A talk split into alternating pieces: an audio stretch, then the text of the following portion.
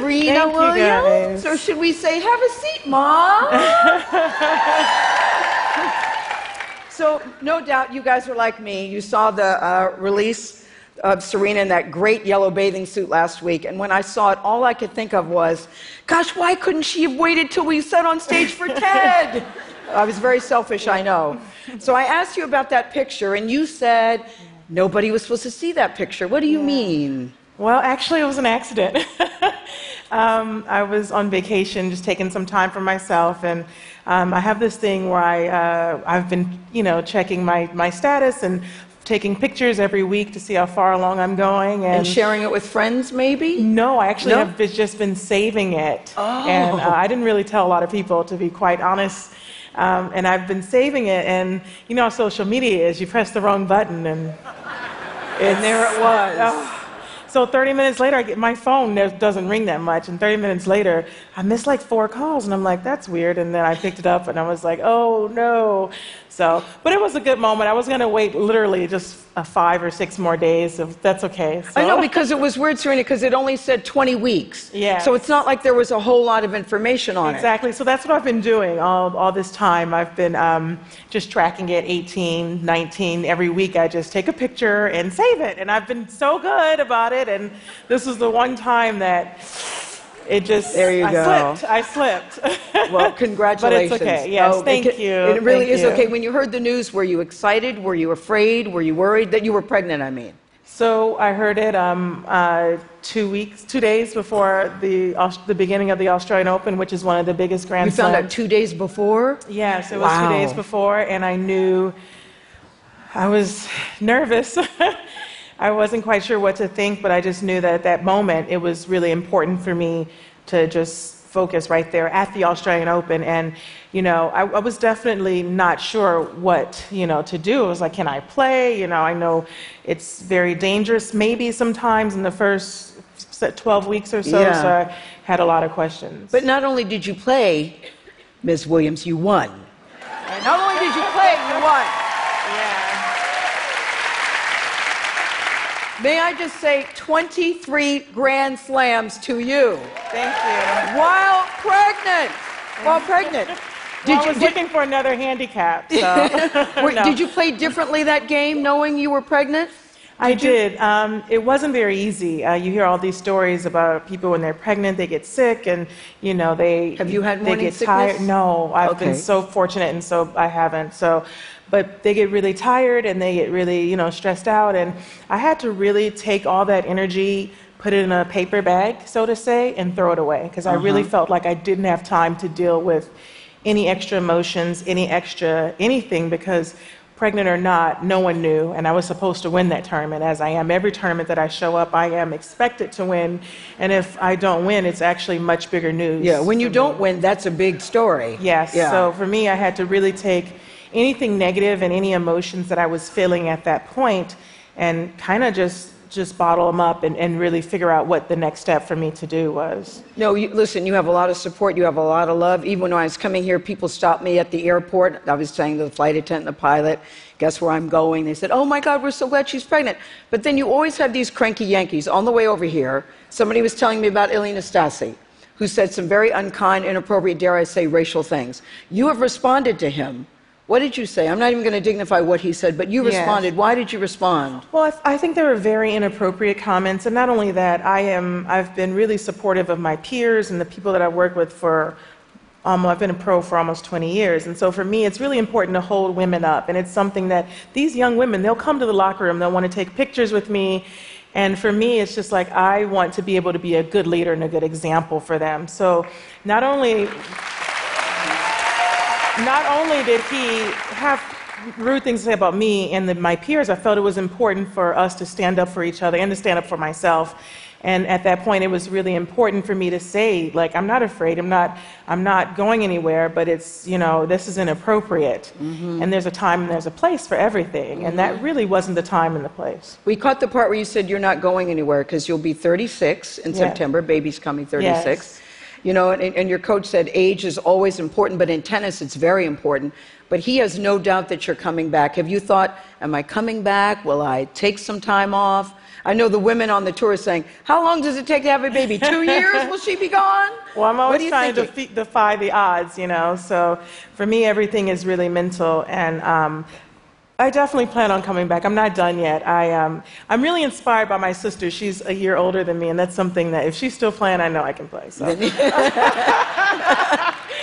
and um, there's so many people. Roger Federer, he's a little bit older than me, and he's still winning everything. So I'm like, you know, Yes, yes. I know I can do that too. Oh, I'm so not that's counting been you out. so inspiring to me, especially recently. And I know that it's something I want to do. And I, I, my story is definitely not over yet. I was talking to my coach about it, and we were talking about how it's all it's.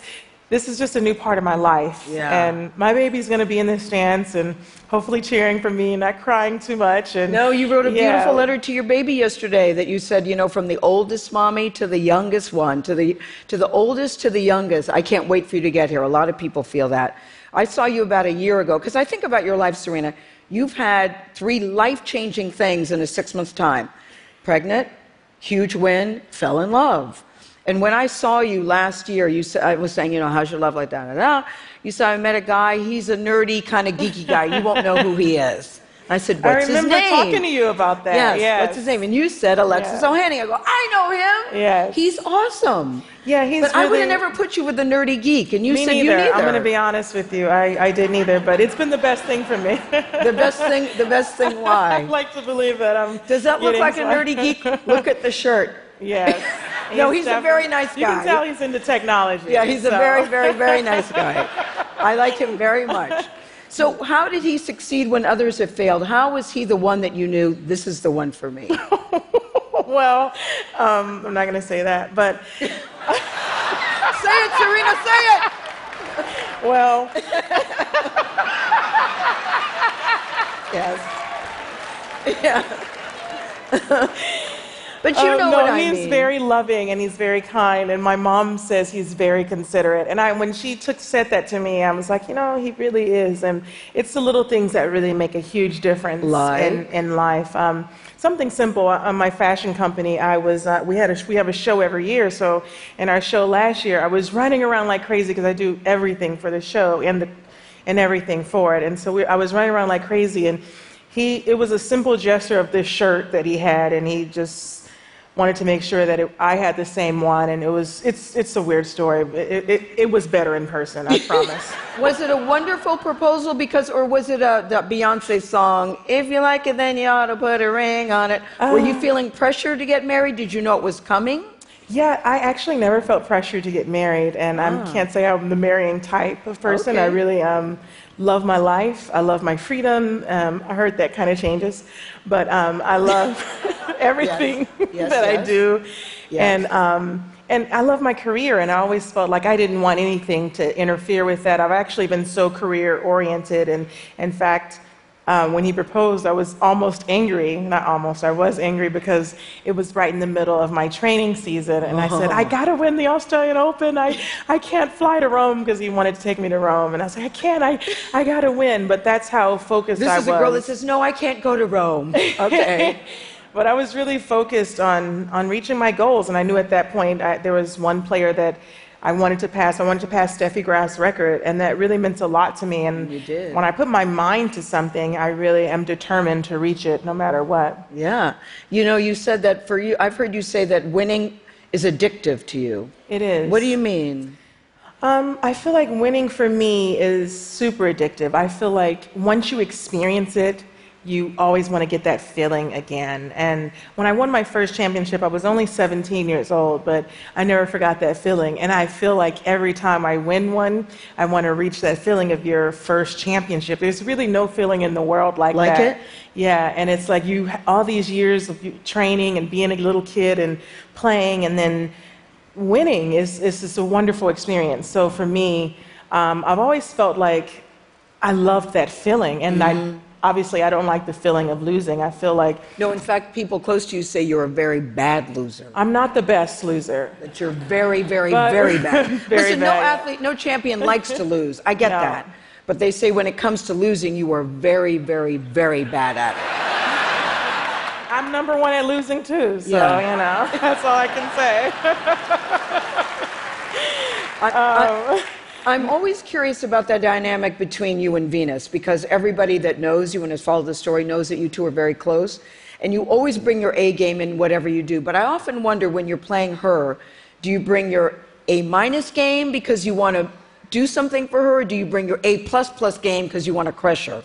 Is it harder for you playing her well, or easier? Playing Venus is like playing myself because we, we grew up playing each other, we grew up practicing together, and it was something that was it's been difficult because she's my toughest opponent. She's tall, she's fast, she hits hard like me, she serves like me. Every it's it's really like playing a she wall. She knows you, and she knows, but she knows where I'm hitting the ball before I hit it. So it's something that is not very easy, but it's really about um, when I go out there, I really have to shut down my mind. And I have to say to myself, you know what? I'm just playing a great player, but today I have to be better. I don't care who it is, if it's my sister, if it's my friend. Today is the day I have to show up and I have to be better and I have to want it more than anyone else at this moment anywhere on this world. So, never on the court do you fall back for Venus because, you know, it was always Venus and Serena. Yes. And, and now baby sister has surpassed older sister. Do you feel guilt about that? Do you feel joy in that? Is that a difficult position I, for you? I don't feel anything in that. From in my life, it's still and forever is always going to be Venus and Serena. She's really love of my life. She's my best friend. She's my soulmate. I mean, there's pictures of her pushing me, really low quality pictures, or else I would have shared them, of her pushing me in a stroller on a tennis court. And she always took care of me. I, I used to spend all my allowance money on the ice cream truck and stuff. And um, she would take her money and give it to me to, at school and make sure I had something to eat, and she would go without. And that's the kind of person she actually is since, since I've always known her. Um, so we always have this incredible respect for each other and this incredible love. And I think it's important for people to realize you can be successful, but you can still have a wonderful relationship. On the court, we are mortal enemies, but the second we shake hands, it's, it's, it, we are best friends again. And, you know, if, if I lose, it might be a, little, a day later for me, but for uh-huh. Venus, a week. There's never a time on the court where you hit the ball and say, that's for seventh grade when you did the blah, blah, blah, blah, blah. You never have any moment like that. I feel like she should have those moments because uh, she's never done anything bad to me, but I'm the youngest. I'm the younger sister. You know, Serena, she's never done anything bad to you? Really? I have no, three well, sisters. I can think of some stuff I've done bad. Unless she brainwashed me to forget them. No, but the love, the love you have for her, I know is very pure. I know that. Yes. I know that. Uh, we were always brought up to be super close, and we are incredibly close. Not only her, I have uh, three other sisters as well, and we were always so close. But um, so before a big match, the two of you don't get together and say, "Look, we're going to go out there." And it's, well, it's funny. Before nothing? the Australian Open, you yes. know, we were in the locker room together, and um, I always pick on her, so I pulled out my camera while she was changing. I started taking pictures of her. It's just totally inappropriate. but she was so mad at me. She's like, Serena, stop. And I was just laughing at her. But that's the kind of relationship that you have. That we have. And like I said, the second we step on the court, like it was like we were definitely mortal enemies. But the second we stepped off, in moments before, we're just, it is what it is. Because at the end of the day, she'll always be my sister. I'm yeah. not going to play Australia, and well, who knows? I've been playing forever, but I don't think I'll be playing in 50 years per se. I, Let's be safe I don't know, Serena. You're kind of. I don't know. I don't. There's never been anybody like you. When you think about it, never been anybody who has intersect gender and race the way you have. The dominance that you have and the scrutiny that you have. Yes. And when you were growing up, did you say, I want to be like that? Because now little girls are looking at you saying, I want to be like that. Who was the I want to be like that for you? Well, it's interesting, and I'm glad you brought that up. Um, for me, when I grew up, I always wanted to be the best. And I said, if you want to be the best, got to emulate the best. So when I started to go on tour when I was really young, I would see Steffi Graf, I would see Monica Seles, and I would even see Pete Sampras, um, and I would see what they did. And I noticed that Steffi and Monica didn't really talk to a lot of the other players, and they kind of were on their own, and they were just so focused. And I would see that Pete Sampras, the technique that he did, and and I, and I was like, I want to do that. So I did that, and I felt like to be the best, and if you want to be the best, you have to hang around people and you have to look at people that are the best because you're not going to be the best if you're looking at someone that's not at the top yeah. level. So that's. But people say nobody works as hard as you. I'm a very hard worker. Oh, that's what I heard about And a lot of people say, oh, she's talented, she's athletic. No, actually, I wasn't. I was really small for my age. I grew up when I got tall, when I got older. And I had to work really hard. And I think that's one of the reasons why I fight so hard and I work so hard, is because I was really, really, really small. Yeah. and um, you are no longer small. no, I'm.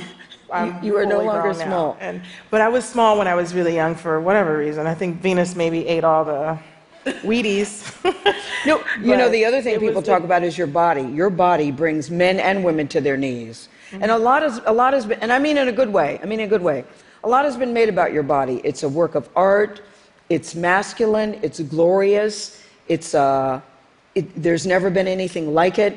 Do you have body issues when you were growing up? Have you always been comfortable with your body? It's interesting because when you're a teenage female growing up in the public eye, it is a lot of scrutiny that you face. And as any female that's a teenager, I definitely was not comfortable in my body. I didn't like it. I didn't understand why I had muscles. I didn't understand what I, and I stopped lifting weights. I was like, I'm not going to do this. But then uh, after I won the US Open, I realized that my body helped me reach goals that I wanted to reach. And I wanted to be happy with it, and I was so appreciative of it. And I was, I'm always healthy. I'm really fortunate and super blessed. And I felt like not only am I happy with my body, but I want other people and other young girls that have experienced what I've experienced um, to be happy with themselves. So whatever people say, masculine, whatever, too much, too little, I'm okay with it as long as I love myself. I know you learn a lot from winning, but what have you learned from losing? Um, I hate to lose, but I think losing has brought me to here today. It's the only reason I am who I am is because of my losses. And some of them are extremely painful, but I wouldn't take any of them away because every time I lose, it takes a really long time for me to lose again because I learn so much from it. And I think I encourage like everyone that I talk to, I'm like, listen, if you lose or if something happens, not in sports, in business or in school, learn from it. Don't live in the past, live in the present, and don't make the same mistakes in the future. And that's something that I always try to live by. Well, I know now you're planning a wedding, and I want to know what should we wear? Is it a destination wedding in the Catskills or Poconos, or are you doing, going to do in Florida? What are you thinking? Big or oh. small? We're thinking medium size. We don't want to do too big, but then we're like, okay, we can't say no to this person, this person. So we're thinking medium size, and we're just thinking, my personality is a lot of fun. Hopefully, you can see that a little bit today. I'm not too serious. Um, so And you like to thinking a lot of fun things. And the next chapter for Serena Williams is what? Oh, next for me. then we're going. Obviously, I'm going to have a baby, and I'm going to stay fit and kind of come back and play tennis and keep working on my fashion line. That'd be really fun. Do you know if it's a boy or girl? I don't. I have a feeling of one or the other because Okay. It's a 50 50 chance, but I have Gayle a is a unisex name. Whatever you and Alexis decide, we are Well, cheering you you on. You're welcome. we are cheering you on, Serena Thank you Williams. so much. Thank you. Thank you. Thank you, Thank you. Thank you. Thank you.